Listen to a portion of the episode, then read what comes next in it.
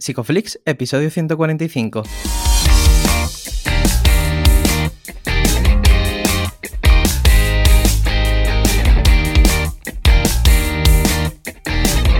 Bienvenidos a Psicoflix, un espacio de psicólogos para psicólogos, un podcast donde entre todos buscamos ser cada vez mejores profesionales de la psicología. Aquí hablamos de todas las estrategias, técnicas y noticias de la psicología contemporánea, pero siempre con la evidencia científica que nos gusta defender. Hoy estamos a 20 de enero de 2022 y estamos emitiendo nuestro episodio número 145, en el que vamos a hablar del análisis funcional de la interacción verbal en el trastorno mental grave. Pero antes, recordaros que en psicoflix.com podéis registraros y estar al día de todas nuestras novedades. Bueno, bienvenidos al podcast, yo soy Ye. Me he dado cuenta que siempre digo esta frase de que os registréis, pero ahora sí que de verdad, ¿no, Darío? sí, de verdad, de verdad. Sí, sí, sí. Lo único es que, bueno, ahora no es de manera gratuita porque tenemos, claro, para mucha, mucha gente ya lo sabe, lo saben porque están suscritos.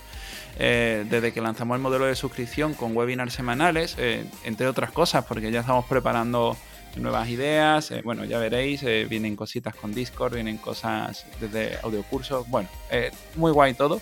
Y está de oferta, ya sabéis, nosotros lanzamos un descuento em, de por vida en la suscripción hasta el 17 de febrero. Y muchas personas pensaban que era hasta el 17 de enero. Y no, no, si el 17 de enero fue el primer webinar. Empezamos con Marino Pérez. la gente que no pudiera acceder puede verlo en diferido. Y em, la semana que viene, pues tenemos a Miriam Rocha, ¿verdad, Ye? Sí, y además hablando de un tema parecido al que vamos a hablar hoy, que además hoy lo vamos a hacer con Jesús Alonso Vega. Él es doctor en Psicología Clínica y de la Salud por la Universidad Autónoma de Madrid, docente, investigador y miembro del grupo Acobeo dirigido por María Jesús Froján. Bienvenido, Jesús. Hola, muy buenas, ¿qué tal? Qué bien lo hilado el ¿eh? me ha sorprendido. Decía, oh, qué guay. Sí, sí, sí, me ha dado hasta vértigo. me he quedado con las ganas de saber cuál era, cuál era el tema del, de, la clase. Ah, pues mira, vamos a hablar de análisis funcional de la conducta, así que ah, va eh, hiladísimo Con, el episodio de, hoy.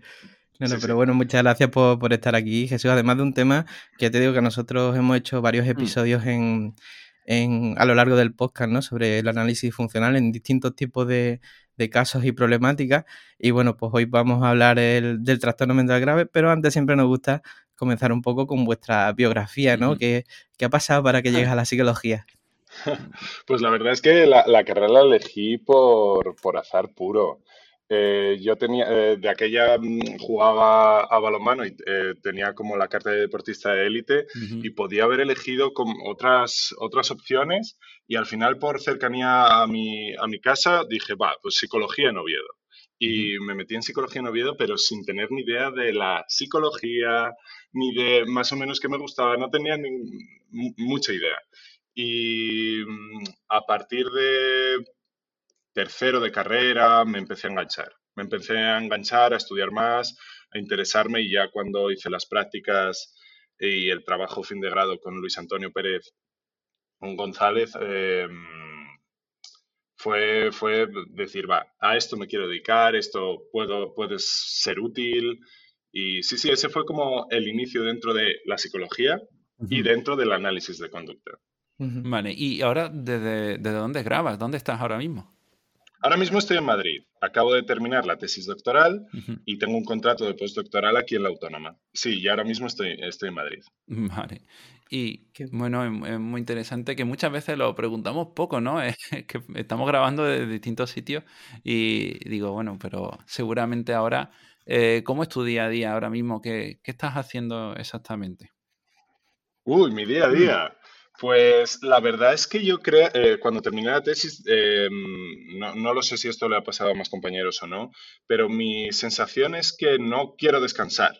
O sea, no, no, no lo vi como, como un hito dentro de un camino, pero mi sensación es que no quiero descansar, entonces tengo más o menos el mismo horario. Me levanto a sobre las 8 y me pongo bien a leer. Tengo algunas rutinas, la verdad. Tengo algunas rutinas de leer algunos papers por la mañana. Luego tengo pendientes varios artículos eh, producto de las estancias que hice eh, que, tienen, que tienen que salir. Entonces los estuve terminando y, preparando los artículos o algunas algunas ponencias. ¿no? Mm, ese es mi, mi día a día, la verdad. Algunas reuniones, sí, no sé. sigo más o menos haciendo Muy bien, muy, muy interesante. Y, y, importante, eh, búsqueda de trabajo para dentro de un año, porque los contratos de investigación son bastante cortitos y, y, nada, tengo que ponerme manos a la obra también con ese, con ese tema. Claro. Hay que tener los valores muy claros para meterse eh, en la investigación y más en psicología. o sea que te doy la enhorabuena y, y las gracias. Bueno, más que lo, no, no, no. A ver, más, más que la enhorabuena tal, también hay que, yo creo que también hay que tener muchos privilegios y mucha suerte y mm, sí, sí, no sé. Yo me siento un privilegiado, me siento con suerte. Es cierto que dentro de la investigación hace falta tener mucho, mucho esfuerzo, poner mucho de tu parte, pero también hay que tener ese punto de suerte, ese punto de ayuda, es que alguien confíe en ti en el momento determinado. Eh, y claro, yo lo, yo lo he tenido, o por lo menos me siento así. Entonces, eh, no solo es parte de mí, también es mucho de la gente que me rodea y de la gente que, me ha ayudado, claro. O sea, una tesis doctoral no se hace solo. Claro. Eso, eso, eso es así. Claro, la Ni investigar, ¿eh? Claro. No, no, la ciencia hay que hacerla, no se hace, no se hace sola. No, no, no, no se hace sola y se hace con compañeras, con compañeros y con gente que, que te ayuda a lo largo del camino. Claro. Claro, en este caso, y, me gusta mucho, ¿no? Porque hemos tenido varios compañeros del grupo Acobeo y compañeras también, y, me gustaría que nos cuentes cómo llegas hasta aquí y qué hace que elijas este tema en concreto para tu tesis. Pues primero, ¿cómo llego al grupo Acobeo? Eh, yo termino la carrera en Oviedo con formación en análisis de conducta y yo sé que me quiero dedicar a esto, pero necesito el máster de Psicología General Sanitaria. Eh, para ello me voy a Salamanca porque en Oviedo era como un poco raro, era el primer año que sacaban los eh, ese, ese, máster y aún teniendo un currículo bastante aceptable, eh, no pude entrar. Entonces fui a Salamanca. En Salamanca no conocía a ningún analista de conducta, hice el máster allí y me dediqué pues más a cosas de metodología, de estadística, eh, tal, pero yo lo que quería era hacer el doctorado en análisis de conducta y formarme eh, en conducta verbal en concreto, que era lo que más me, me interesaba y me sigue interesando ahora. Busqué por internet, vi qué grupos de investigación había en España y el primero, el que más me interesaba, era el de, de María Jesús. Entonces les envié un correo, pedí una carta de recomendación y les envié pues, mi currículum, lo que ya había hecho y que me gustaría contactar con María Jesús. Entonces, nada, tuve una entrevista con ella, le dije cuáles eran mis intereses y todo fue bien. Entonces, en aquel momento yo creo que había bastante, una oportunidad bastante buena para hacer el doctorado y, y me, animé, y me animé a hacerlo. Ese fue como entré en el grupo Acobeo las implicaciones para mí de entrar en el grupo Acobeo fue de repente tener una comunidad verbal de personas que pensaban similar a lo que yo hacía y, seguramente era al revés. Eh, yo pensaba mm, de forma muy similar a lo que a cómo ellos pensaban. Entonces para mí fue muy muy muy fácil esa transición porque dentro del análisis de conducta eh, pues es muy fácil la transición porque son el mismo sistema, las mismas formas de pensar, los, mismos términos técnicos, eh, las mismas, los mismos objetivos y así, así fue. Em, empecé la tesis eh, y esto lo recuerdo el primer mes. Empecé la tesis enfocándome más en cómo estudiar dentro del análisis funcional de la conducta verbal, de la interacción, en sesión en, los resultados, en ver cómo cambios en la conducta del cliente producían, perdón, cómo cambios en la conducta del terapeuta producían cambios en la conducta del cliente, pero tuvimos la suerte de que nos dieron un, proyecto con, eh, que era continuación de, otro que teníamos, eh, con personas diagnosticadas de trastorno mental grave y con terapeutas que trabajan con estas personas. Entonces decidí mezclar casi los dos temas y dedicarme a, este tema. Y así fue. Esa es la, esa es la historia de, cómo empecé dentro de este tema. Mm. La verdad que de Acobeo está cada vez pasando más gente de aquí. Yo quiero ya terminar. Quiero que se vengan ya todos porque hay muchos nombres que, tengo ganas de presentar en este podcast. Y la verdad que muy contento de tenerte aquí hoy también a ti. El trastorno mental grave mm, cuando hablamos de transdiagnóstico a veces se, se diluye un poco. Entonces, no sé si podríamos eh, describirlo, eh, poner algunos criterios no sacados de ningún manual de los que, en fin, bueno, no vamos a hablar de, de iniciales, mm. pero cuéntanos, ¿cómo podemos describir un trastorno mental grave? Em, pues es difícil sacarlo del contexto de los manuales. Mm. Eh, del DSM, del CIE. Eh, yo creo que es difícil sacarlo porque al final eh, el trastorno mental grave o con la etiqueta tal cual o como yo lo trato dentro de los trabajos que nosotros hacemos, al final es un término que sirve para denominar a un conjunto de, diagnósticos psiquiátricos. Por ejemplo, dentro del trastorno mental grave incluye esquizofrenia, trastorno bipolar, trastorno límite de personalidad, depresión mayor, dependiendo del el artículo o la, orientación añaden la, la depresión mayor o no. Pero siempre está en ese, en ese ámbito de los diagnósticos. Entonces, eh, em, dentro de los trabajos que nosotros hacemos, son personas diagnosticadas de ese problema. Entonces, sacar de, traducir eh, cuáles serían los, los, problemas que tiene que tener una persona para estar diagnosticada de este, de, este tipo de problemas, siempre nos refiere a esos manuales.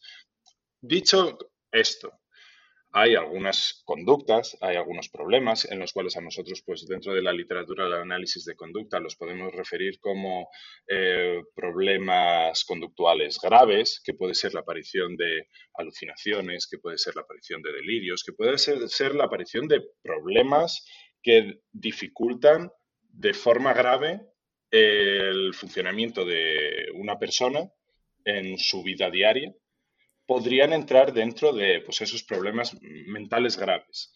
Pero aquí sí que quiero hacer una división entre los diagnósticos y, por otro lado, el enfoque que nosotros podemos tener dentro del análisis funcional a estudiar las conductas concretas que estas personas pueden presentar. Genial. El tema es que también, ¿no? Cuando se habla desde el modelo biomédico, ¿no? Esto implica generalmente pues el uso de intervenciones que están basadas pues en los psicofármacos, ¿no? Y esto también mm, a su vez supone un, problema de la, de la, falacia de la simetría del tratamiento. Entonces, yo te quería plantear cómo es el cambio de perspectiva, ¿no? A llegar a analizar los problemas psicológicos desde una perspectiva analítico-funcional en este caso. Mm, sí, eh, pues es muy interesante lo que me comentas, porque claro, aquí es, se puede plantear como la mm, dialéctica entre, entre, entre dos modelos. Por un lado está el modelo biomédico, el cual tiene una teoría biológica del origen de estos problemas, que es un desequilibrio químico o mm, biológico, fisiológico, que da lugar a ese tipo de comportamientos y por otro lado está nuestra, nuestra posición que sin negar las bases biológicas de los comportamientos, lo que nos interesa es saber eh, cuál es la función de este tipo de comportamientos y cuáles son las variables que mantienen ese tipo de comportamientos, independientemente de qué tipo de comportamiento sea. Esto yo lo quiero dejar muy claro porque hay muchas veces que me, que, me puede preguntar las personas, y pero las alucinaciones, eh, al final eh, dentro del análisis de conducta, dentro de este sistema de, enfocar el, análisis o la evaluación, al final es lo mismo, independientemente de cuánto de rara sea la conducta, independientemente de cuál sea la, tasa de, demasiado alta de, emisión de ese tipo de comportamiento, independientemente de esas cosas, el análisis o por lo menos las bases eh, conceptuales que, nos permiten analizar esas, eh, ese tipo de comportamientos son las mismas. Me refiero, siempre tiene que haber un análisis funcional, tenemos que analizar, tenemos que operativizar, por ejemplo, el tema de las alucinaciones qué es la alucinación en este caso concreto, en qué contexto se da y hacer esa, esa evaluación esa evaluación funcional. Entonces, para mí, el, cambio de tema o, dedicarme, dedicar parte de mi trabajo a personas diagnosticadas con trastorno mental grave fue una transición bastante sencilla porque cuando ves los trabajos dentro del análisis de conducta en estos temas, al final es más o menos, eh, más o menos lo mismo. Más o menos lo mismo implica que hay cosas que, no son exactamente igual, pero no sé ni siquiera si son relevantes. Mm. Sí, no, pues por ejemplo, está el, tema de, de, los, de los fármacos, de los tratamientos, de intentar también explicar que el análisis funcional o esta forma de pensar también es óptimo para este tipo de problemas, de, señalar los problemas que puede tener el, el, modelo biomédico para el tratamiento de estos problemas, que lo, lo comentaba Mm, no sé, no, no, sé quién de los dos lo, lo, comentó al, principio, la falacia de la simetría del tratamiento, únicamente solamente, sí, solamente quedarnos con los em, tratamientos farmacológicos. Yo creo que el análisis de conducta en este sentido expande, expande las posibilidades que tenemos a la hora de con, con estos tratamientos, ya que amplía las posibilidades de ver cuáles son las variables ambientales que mantienen estas conductas. Por lo tanto, tenemos mm, mayores herramientas para, poder reducir o aumentar, establecer determinados tipos de comportamientos en esta población. También podemos analizar cuál es la función de estos fármacos en, la persona que presenta estos problemas, como operaciones motivadoras. Eh, hay diferentes herramientas que pueden ser útiles. Vale, sí, esto, esto es interesante. Y antes eh, hablaba de la palabra grave.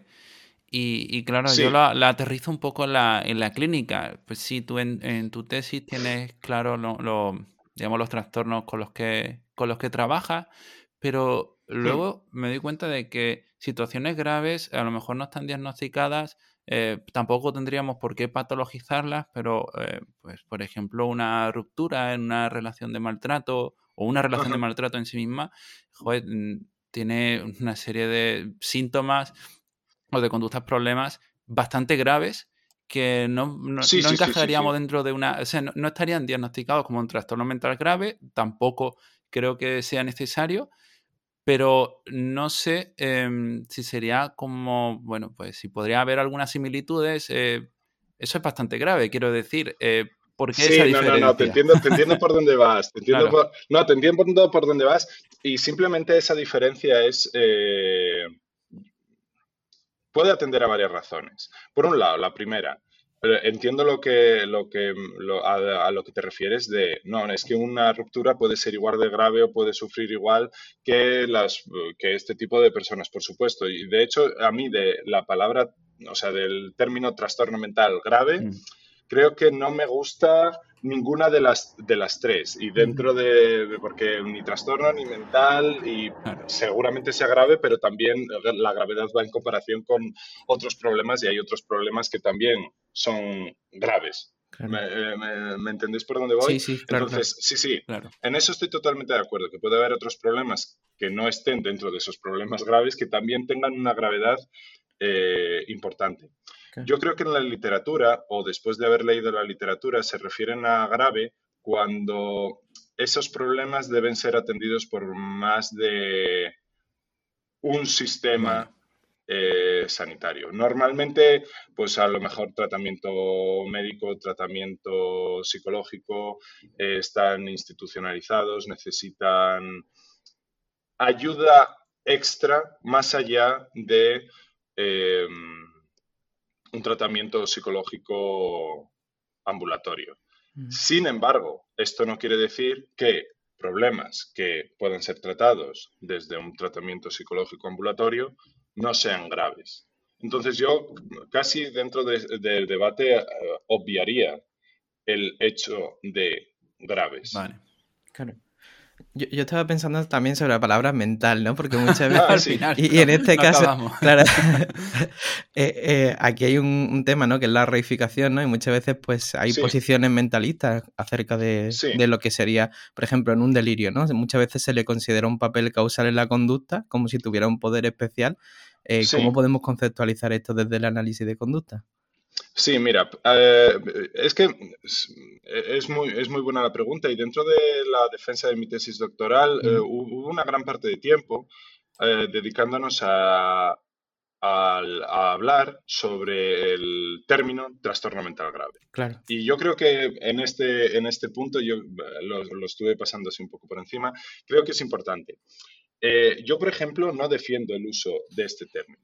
Yo lo he utilizado porque los, la muestra estaba diagnosticada con este tipo de problemas. Yo si tuviera que decir cuáles son los problemas de estas personas, son problemas conductuales. Fin. ¿Podrías ah, decir más allá problemas conductuales graves? Bueno, puede ser, pero problemas conductuales por exceso, por déficit de un tipo de comportamiento que tiene unas características determinadas, que luego podremos decir que son alucinaciones, que son delirios, etcétera. Pero yo no defiendo, no, defiendo el uso del término y, por ejemplo, pues yo creo que, que puede llevar lugar a equivocaciones, confusiones, etcétera. Pero la realidad es que la muestra con la, con la que teníamos este estudio estaban diagnosticados de ese problema o con ese tipo de diagnósticos.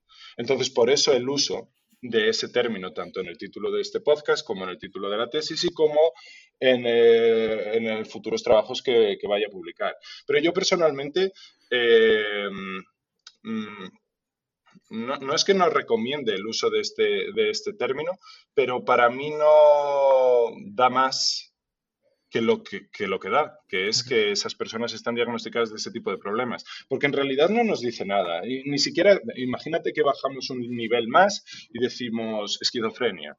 La palabra esquizofrenia a mí no me dice nada de lo que pueda tener la persona que tengo delante. ni, hay que hacer el análisis individual funcional de ese, de, ese caso. Bueno, son términos que están dentro de nuestro sistema y que, mm, y que yo creo que en el futuro se podrían no utilizar. Claro.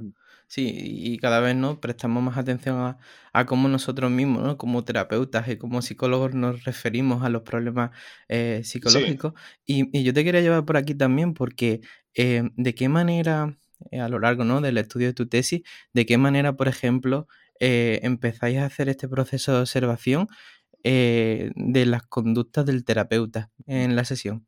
Sí, sí. Bueno, pues yo creo que esto parte del objetivo general de nuestro grupo de investigación, que es saber por qué funcionan las, las intervenciones psicológicas.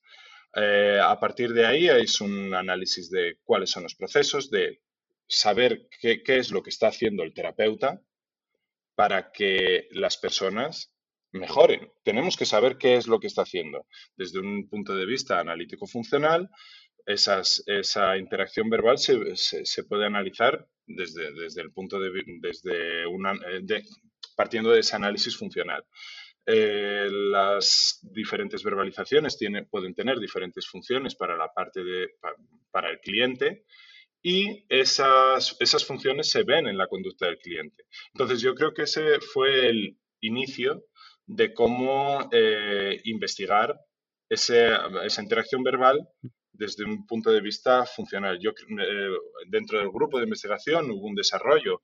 Al principio los sistemas eran más basados en, morfologías, en, pues, preguntas clínicas, imagínate. No, no, no, es una, no es una eh, categoría que tuviéramos, pero para, que nos hagamos la idea. Pues preguntas clínicas, más basado en morfología, eh, hasta que hemos llegado a un sistema bastante mm, no muy numeroso en categorías y todas con una definición funcional. ¿A qué me refiero con una definición funcional? A que dentro, a que las conductas que están dentro de estas categorías pueden tener la misma función dentro de nuestra comunidad verbal. Entonces, que, eh, las conductas están simplemente definidas por su función sobre la conducta del cliente. Y ese es el, el sistema que, o la forma de, trabajar que nosotros tenemos. Mm, me, encanta porque yo te he hecho exactamente la, misma pregunta que tenía yo en la, en la cabeza. Siempre no, nos pasa eso demasiado. Y te lo complemento porque, ¿cómo lo hacéis a nivel eh, técnico? Esto creo que alguna vez lo hemos comentado, pero muchas personas seguro que no lo saben. Es decir, eh, hay, grabáis las sesiones, hay alguien que está tomando sí, notas. Sí, sí, sí, vale, vale, vale, vale. Sí, sí, sí, sí, pues vale, vale, sencillo. Eh, lo primero es grabar la, o sea, tener las grabaciones de las sesiones. Eh, para ello tenemos una colaboración con, con ITEMA y también en, mi tesis con diferentes centros, los, tanto los clientes como los terapeutas, que sin su ayuda esto no saldría adelante, eh, firman un consentimiento informado para que esas grabaciones se, se puedan hacer y se graban. De forma, y de forma paralela, nosotros eh, estamos desarrollando el sistema de grabación, eh, el, sistema de grabación, el sistema de observación, que son las categorías funcionales que, os comentaba antes. Una vez que tenemos este sistema y que tenemos las grabaciones, eh, las almacenamos y empezamos a, entrenar a los observadores con esas grabaciones o con otras que tenemos dentro de nuestro archivo, empezamos a, por parejas a entrenar em, las observaciones, hasta que llegamos a índices de fiabilidad y índices capa lo suficientemente buenos como para empezar un registro de forma individual por parte de al menos dos terapeutas. Entonces, cogemos, tenemos, eh, imagínate, 10 sesiones, los terapeutas, o los, perdón, los observadores observan 10 eh, sesiones, las mismas, pero de forma independiente, y eh, luego comparamos los resultados y si los índices de fiabilidad son entre muy buenos y excelentes, depende de, del, del, índice, un capa mayor de 0,75 podría ser muy, muy, muy buen índice. Eh, analizamos los resultados de esas, de esas sesiones. Esa es nuestra forma de trabajar así. No sé si la pregunta iba por ahí, pero es, la, es nuestra, nuestra forma de trabajar o la forma en la cual eh, los trabajos empíricos de mi tesis han salido adelante. Me parece mm, muy chulo, ¿no? Como lo comentas, ¿no? Y, lo hablamos antes fuera de, de, micros, el tema de las verbalizaciones del terapeuta. Y yo te quería preguntar sobre esto porque, ¿de qué manera varían eh, por ejemplo, las verbalizaciones que haría un terapeuta ante casos de trastorno mental grave, como hemos hablado ahora, o, ante o, en, relación a otro tipo de casos, por ejemplo? ¿Habría alguna diferencia? Sí, eh, de hecho yo creo que ese fue el objetivo de, mi tesis doctoral. Em, lo que queríamos saber era cómo se comportaban, uno de los objetivos de la tesis doctoral era, vale, los terapeutas con este tipo de personas eh, cómo se comportan. Lo que hemos visto después de, en, comparación con otros terapeutas, es que, por ejemplo, utilizaban más reforzadores en la fase de evaluación que en la fase de tratamiento. Y esto se, esto se veía lo contrario en terapeutas con formación de análisis de conducta eh, trabajando incluso con personas diagnosticadas de trastorno mental grave. Los reforzadores se daban más en la parte de tratamiento que en la parte de evaluación, lo, que, lo cual tiene determinado sentido teórico. Pero bueno, eh, eh, eso fue uno de los resultados que hemos podido ver. Luego, calculando los análisis secuenciales, que te dice cuál es la probabilidad de la aparición de una conducta respecto a otra dentro de las sesiones, o sea, respecto, dada una del cliente, cuál es la siguiente o la anterior por parte del terapeuta, hemos visto que em, los terapeutas con formación en análisis de conducta em, daban esos reforzadores de forma más sistemática, incluso también dentro de la parte de tratamiento, que los terapeutas que no tenían la formación en análisis de conducta y trabajaban con este tipo de personas. Ese fue otro de los resultados. Incluso eh, este, este, este tipo de, terapeutas trabajando con, personas diagnosticadas de trastorno mental grave, también hemos visto que en algunos momentos dentro de las sesiones o en, algunos casos particulares, em, mm, ponían debajo de eh, procedimientos de castigo algunas conductas que eran proterapéuticas o que eran conductas objetivo. Esto no pasaba en la muestra de, terapeutas con formación en análisis de conducta ni de terapeutas eh, con formación en análisis de conducta trabajando con eh, personas diagnosticadas de trastorno mental grave. Estas fueron las principales diferencias, pero también dentro de la tesis a mí me gustaría remarcar algunas similitudes entre entre, y, todas las entre las, como los diferentes terapeutas, y las similitudes fueron sobre todo en la parte de, la evaluación, las preguntas clínicas, el control que se tenía sobre, la información clínica, más o menos eh, la evolución de esas diferentes funciones eh, fue la misma en ambos grupos. Y yo creo que también eso es algo de lo que mm, no me sorprendió, pero, pero que es bueno encontrar también similitudes entre diferentes actuaciones. Y por último, estas diferencias, las, eh, sobre todo las diferencias en las partes del tratamiento, las hemos podido asociar a, utilizando pues técnicas de síntesis cuantitativa, metaanálisis, diferentes eh, tamaños del efecto para, eh, estudios de, para estudios de caso, hemos podido asociar esos diferentes tipos de comportamiento de los terapeutas con mejoras en el rendimiento de, los clientes. Entonces, cuando aparecían reforzadores con un uso, más sistemático o cuando aparecían asociados a eh, conductas objetivo, pues hemos visto que estas aumentaban y, por lo tanto, eh, y lo hacían como de forma grupal dentro de, diferente de los diferentes grupos. Mm. Entonces, eso fue un resultado muy, no sé si es muy chulo dentro de mi tesis doctoral, eh, que yo creo que abre el paso para las próximas tesis doctorales que, podrían seguir esa, esa, línea de asociar el, el comportamiento de los terapeutas con el resultado de, dentro de la sesión. Vale, está genial. Te iba a preguntar porque algunas personas a lo mejor hay tecnicismos que no, que no controlan porque el podcast lo escuchan gente que a lo mejor no, no están tan... Eh, claro, claro, claro. entonces... Perdonad, no te, no te preocupes que... Entonces, esto es sencillo. Eh, puedes poner unos ejemplos en morfología al final de discriminativos y operaciones motivadoras. Es decir, incluso si puedes em, traducirlo en inventarte un caso, eh, pues estaría genial. Eh, sí, bueno, eh, me pondré con ello. por ejemplo, un discriminativo clínico puede ser, puede ser, pero no se reduce a una pregunta. ¿Qué tal te ha ido la semana? Dependiendo del contexto en el cual se produzca esta, esta pregunta, puede tener una función de discriminativo clínico para la respuesta de un cliente. ¿Me, seguís? Entonces, eso es un ejemplo de una morfología que puede tener esa función dentro de nuestra comunidad verbal, en ese caso concreto, eh, de, discriminativo.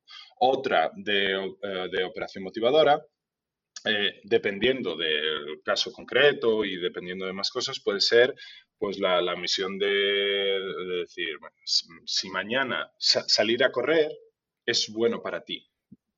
Eso puede ser una operación motivadora que cambie las, la, valencia de la, función, la, valencia de, de, las conductas de correr mañana eh, al cliente. Y hablo todo de que puede tener esa función de forma potencial dentro de nuestra comunidad verbal. Eh, y estos son dos ejemplos de la, dentro de nuestras categorías de, cuál sería la definición morfológica la definición morfológica. ¿Qué morfologías podrían entrar dentro de esas funciones? Pero podrían ser otras. Por ejemplo, dentro del reforzador, eh, un reforzador positivo podría ser muy bien, lo estás haciendo fenomenal, muy bien. Eso podría ser un reforzador, pero dependiendo del caso, podría ser otro. Aquí entra el juego de los observadores. Los observadores tienen que tener formación en análisis de conducta, tienen que pertenecer a la misma comunidad verbal, tanto del terapeuta como del cliente, y tienen que conocer eh, las peculiaridades del caso a la hora de registrarlo, ya que de, primeras eh, a lo mejor puede haber una verbalización que podría tener la función de reforzador positivo y a lo mejor no lo tiene conociendo el caso. Por eso no me, no, me gusta. Yo creo que como ejemplo dentro de las verbalizaciones, yo creo que ya es un buen ejemplo, pero no se reduce a ese tipo, a ese tipo de morfologías únicamente. Eh, depende del caso, depende de, de, más variables. Claro. Claro, claro. Y estaba pensando, eh, a ver, finales visteis que había una mayor cantidad de reforzadores positivos que de reforzadores negativos, ¿no? Em, ¿Por qué crees que, se da esto? ¿En, qué, en, qué, ¿En qué momento? Pues en todos, ¿no? Estoy viendo que en todos los momentos hay más reforzadores positivos que, negativos, tanto en evaluación. Sí, yo, yo, yo creo, sinceramente, eh, mm, no, yo creo que tiene que ver por, por por dentro de la, de la, relación terapéutica. Los reforzadores positivos sirven para aumentar diferentes conductas y los reforzadores negativos pueden servir para disminuir determinados problemas. Hemos visto que en los dos grupos de terapeutas ese control aversivo se da en, menor medida, simplemente. Em, ¿a, a, qué se debe que se dé en menor medida? A que a lo mejor para los terapeutas en ese momento era más interesante establecer nuevos tipos de comportamientos que castigar los ya existentes. Sí, tiene, tiene, tiene sentido, claro. Estaba pensando sobre, sobre esto, ¿no? Porque eh, me gusta mucho que se pone el foco sobre la historia de la persona, ¿no? Cuando hablamos, por ejemplo, de alucinaciones o, delirios, ¿no? Em, ¿Cómo, de, de, qué manera se podría trabajar quizás en el caso en el que esto nos lo planteaban por las redes, que esta persona no tenga eh, esa conciencia de la problemática que, tiene? ¿Cómo, ¿Cómo, podríamos intervenir ahí con análisis funcional? ¿Cómo se podría entrar ahí? En el caso de que la persona no sepa lo que le está pasando. Sí, lo que, lo que habitualmente se le suele llamar como poca conciencia de, de enfermedad, ¿no?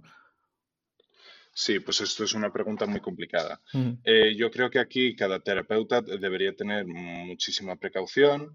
Eh, ver depende de en qué mm, momento y, en qué recurso dentro de la, de la sanidad esté esta persona. Mm, yo no sé si estoy preparado para dar una, una recomendación sobre este tema. Yo creo que lo primero es que el terapeuta sea consciente de en qué momento está esa persona, de cuáles son los recursos, de, cuál es la demanda del cliente, de quién es el cliente, de, dónde viene esa, esa persona.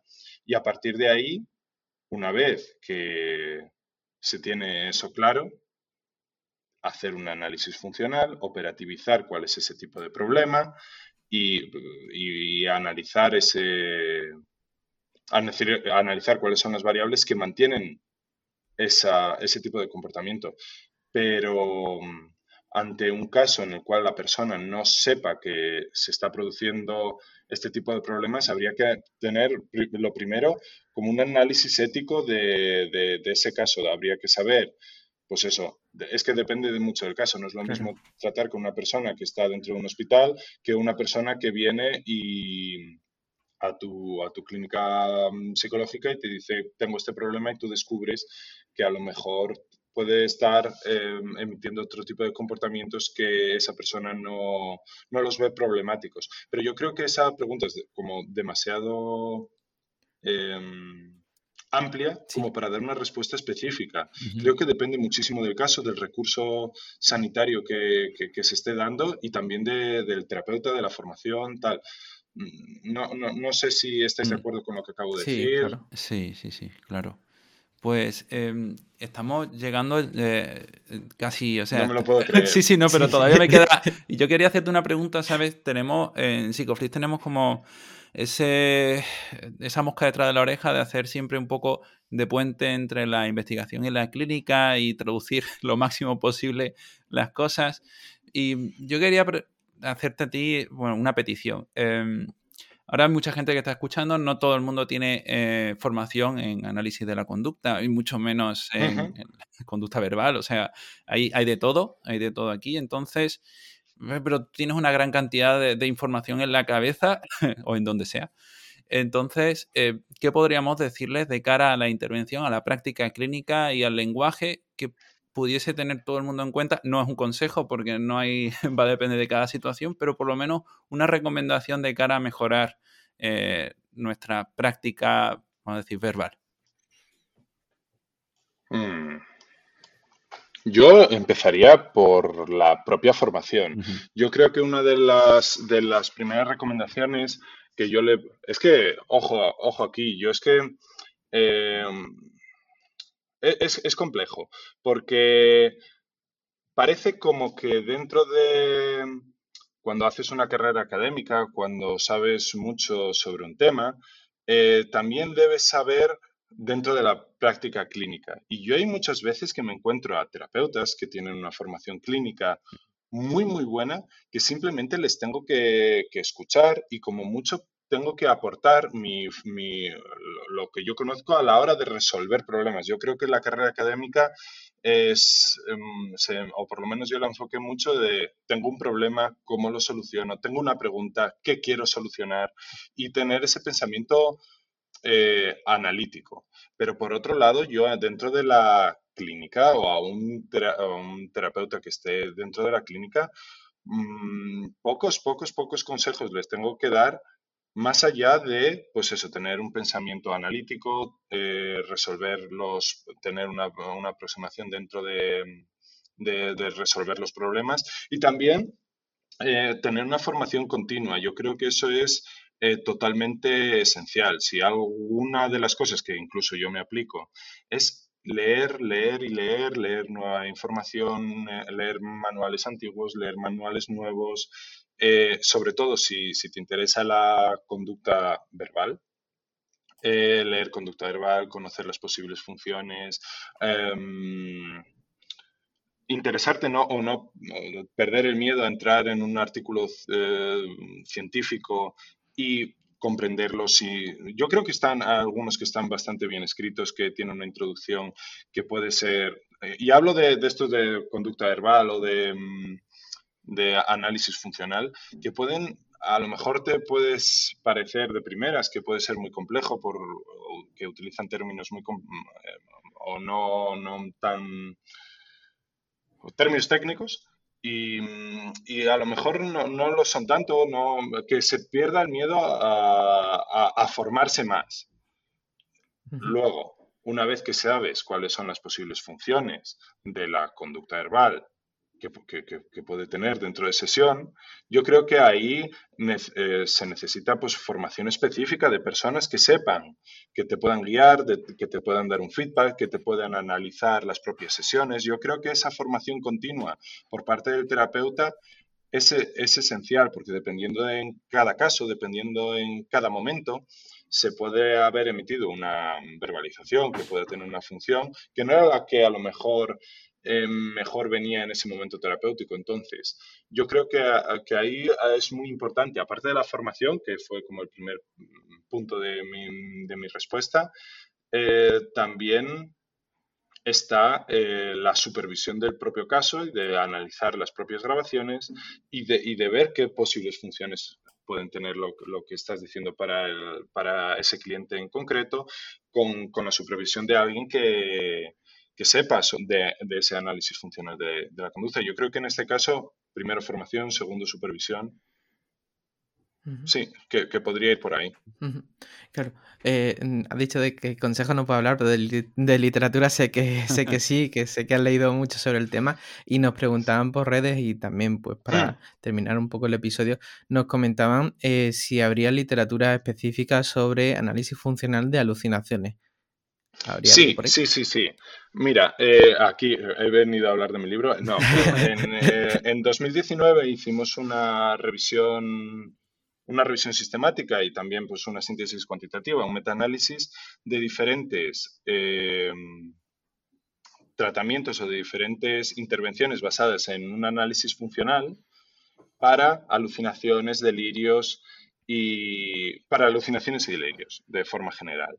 Entonces, en esa revisión lo que hemos encontrado es que había 18 artículos, 18 em, intervenciones basadas en, este análisis funcional para este tipo de problemas. Y entonces, en ese, en ese artículo eh, hacemos un análisis de, ellas y em, dentro del propio artículo pues se puede ver las referencias a esos 18 artículos que yo creo que empiezan desde el desde principios, desde principios de los 60 hasta 2009, que me parece que, fue, el, que fue el último.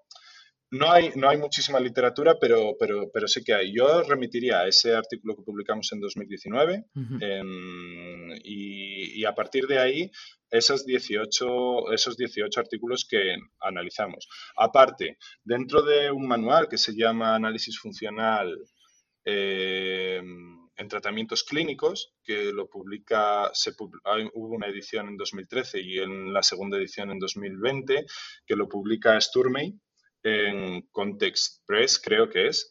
Pero bueno, hay una de, 2020 y yo creo que, bueno, si alguien tiene dudas de, estar, de, cómo encontrar estas referencias, que sienta, se sienta libre para eh, enviarme un mensaje que yo les puedo pasar eh, la referencia sin ningún tipo de problema. En ese hay un capítulo que lo publica mm, David Wilder, que es un, profesor de la Universidad de, Florida, que es experto en análisis funcional de este tipo de problemas, que hace una introducción muy, muy, muy, muy, muy, pero que muy buena de las alucinaciones, de esquizofrenia y de en realidad es muy buena introducción al pensamiento analítico funcional para el tratamiento de estos problemas. Entonces, recomendaría esas dos primeras lecturas. A partir de ahí, las personas que estén interesadas en el análisis, en el, eh, en el recorrido histórico del análisis eh, de conducta en este tipo de problemas, le recomendaría los primeros trabajos de Lindsley, que son en el 1900 59, eh, que hace un análisis experimental de diferentes alucinaciones. Yo creo que en esos artículos se puede ver bien cómo se operativizan este tipo de problemas y cómo incluso se, generan este, eh, diferentes alucinaciones en, algunos participantes. Eh, yo creo que puede ser muy interesante. Y por último, dentro de la psicología más mainstream. En 2017 se publicó un artículo dentro de en la revista Science, en la cual unos investigadores que no eran o que no son reconocidos dentro del mundo del análisis de conducta utilizan procesos pavlovianos para inducir alucinaciones en personas, eh, entre comillas, sanas, sin ningún tipo de, problema. Yo creo que eso, yo, eso sería una muy buena introducción al análisis de la conducta de, las alucinaciones y también de, los delirios. Yo creo que esa es mi recomendación para empezar. Luego a partir de ahí, pues hay más recursos. Qué bueno. Lo pondremos también en la web para que la gente pueda echarle un ojo. Y has comentado que te pueden contactar si necesitan algo. Eh, ¿Dónde te oh, podrían localizar? Mira, yo sobre, sobre pues en, redes sociales, mi, en mi correo, yo no sé si luego lo, lo, vamos a poner en una publicación, en algo. Sí, pero en mi correo de la, de la autónoma, lo que sea, me encanta leer, me encanta compartir lecturas, me encanta comentar las lecturas, mm, me encanta eh, pasar diferentes artículos, o sea, es un hobby casi para mí. Entonces yo encantadísimo. Qué bueno. Pues Jesús, muchas gracias por, este ratito, que la verdad que se ha, hecho, se ha pasado muy rápido. Se, ha pasado súper, súper corta. Sí. Muchas gracias. A vosotros. Muchas gracias. Y bueno, muchas gracias a ti que estás escuchando por, estar aquí, por suscribirte. Eh, si te ha gustado, recuerda que habrá más episodios como este, pero la semana que viene hablaremos con Ro en la red, que además será un episodio muy especial. Así que nada, os recordemos que os quedéis por aquí, que os suscribáis también a los webinars que hay cada semana y nosotros nos vemos el próximo jueves a las 8 de la tarde con un nuevo episodio aquí en psicoflix.com, en Spotify, en iTunes y en iBox. Hasta luego. Hasta luego.